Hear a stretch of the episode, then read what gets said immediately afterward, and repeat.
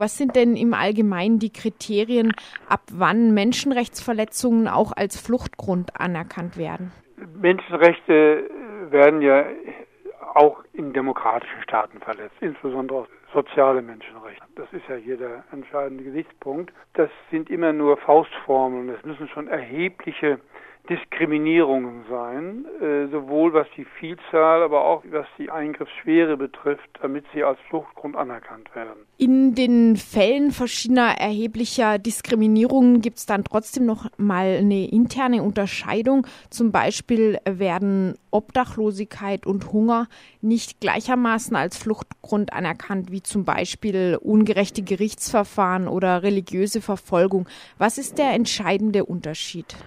Also zunächst mal sind die politischen Rechte besser anerkannt als die sozialen Rechte mhm. und damit auch deren Verletzung. Ne, das heißt, die Juristen haben seit 400 Jahren, seitdem es äh, überhaupt einen Begriff von, von, von modernen Staat und Recht gibt, haben eine Menge von, von Systemen und Begrifflichkeiten und Dogmen entwickelt, um politische Rechte handhabbar zu machen. Das Gleiche ist mit Bezug auf soziale Rechte nicht erfolgt. Und das hat als Kehrseite auch äh, den Nachteil, dass man die dann auch schlecht ähm, im, in einem Verfahren geltend machen kann, die ihre Verletzung geltend machen kann.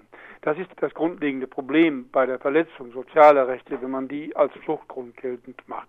Im Übrigen ist es auch nicht so, dass die Verletzung fairer Gerichtsverfahren ohne weiteres dazu führt, dass man als Asylberechtigter oder Flüchtling mhm. anerkannt wird, sondern nur dann, wenn eine unmittelbare Gefahr nach der Rückkehr derartigen Verfahren zu unterliegen besteht. Und dann müssen ja auch die äh, entsprechenden Verletzungen noch an einen geschützten Status anknüpfen, sei es an die Ethnie, an die Religionszugehörigkeit oder an die politische Überzeugung. Also das ist auch bei Verletzung politischer Rechte, muss immer noch ein Anknüpfungsprozess dargelegt werden. Bei den sozialen Rechten ist es so, es werden grundsätzlich auch anerkannt, es kommt auch Obdachlosigkeit, nicht Obdachlosigkeit als solche, sondern wenn sich die Situation nehmen wir doch die Roma in, im Westbalkanstaaten, in Serbien oder in Mazedonien oder in Montenegro, also wo eine völlige Aussichtslosigkeit besteht,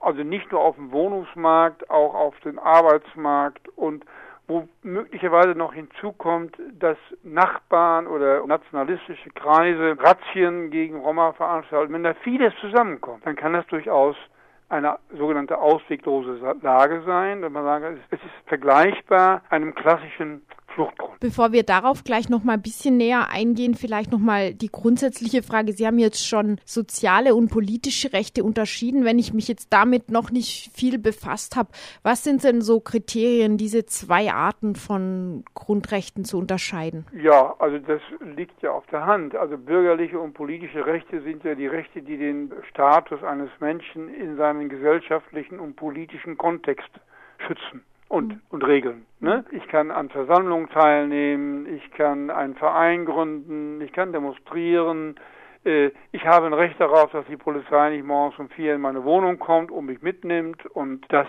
also bestimmte Schranken eingehalten werden, dass ich nicht misshandelt werde, nicht gefoltert werde, dass, dass meine Wohnung respektiert wird und ähnliches. Man nennt das im Grunde auch negatorische Rechte, also Abwehrrechte gegen den Staat, gegen Eingriffe des Staates oder durch Private und der Staat schützt nicht. Das sind so die klassischen Asylgründe, ebenso auch die klassischen politischen Rechte. Und die sozialen Rechte sind, die Juristen haben den Begriff von Leistungsrechten dafür. Ich will was vom Staat. Ne? Bei den politischen Rechten will ich ja gerade, dass der Staat nicht eingreift. Und bei den sozialen Rechten hat der Staat nach seinem Schutzauftrag gegenüber seiner Bevölkerung die Verpflichtung, für die allgemeine Wohlfahrt zu sorgen. Und die verletzt er in krasser Weise, wenn bestimmte Phänomene, wie ich sie gerade vorhin beschrieben habe, dargelegt werden. Mhm. Ob im Einzelfall mhm. ein Asylsuchender derartige Übergriffe geltend machen kann, ist nochmal eine andere Frage. Das hängt mhm. von vielen Voraussetzungen ab. Das kann man ja nicht pauschal sagen. Da ganz darauf an, was wird vorgetragen, was wird geglaubt und ähnlich. Würden Sie sagen, dass die Anerkennung der kumulativen Diskriminierung im Asylverfahrensgesetz bisher schon ausreicht, also so nein, wie sie dort formuliert nein, ist? Nein, da gibt es ja jetzt erstmal eine grundlegende Entscheidung vom Bundesverwaltung, das heißt grundlegend ist die gar nicht. Die haben das so nebenbei gesagt, in einem völlig anderen Kontext. Da ging es um religiöse Verfolgung von Ahmadis mhm. aus Pakistan und da ging es auch darum, was muss man denn vortragen, damit eine religiöse Verfolgung, welche Art von Übergriffen. Und da haben sie so lapidar, also im, im Nebensatz gesagt, dass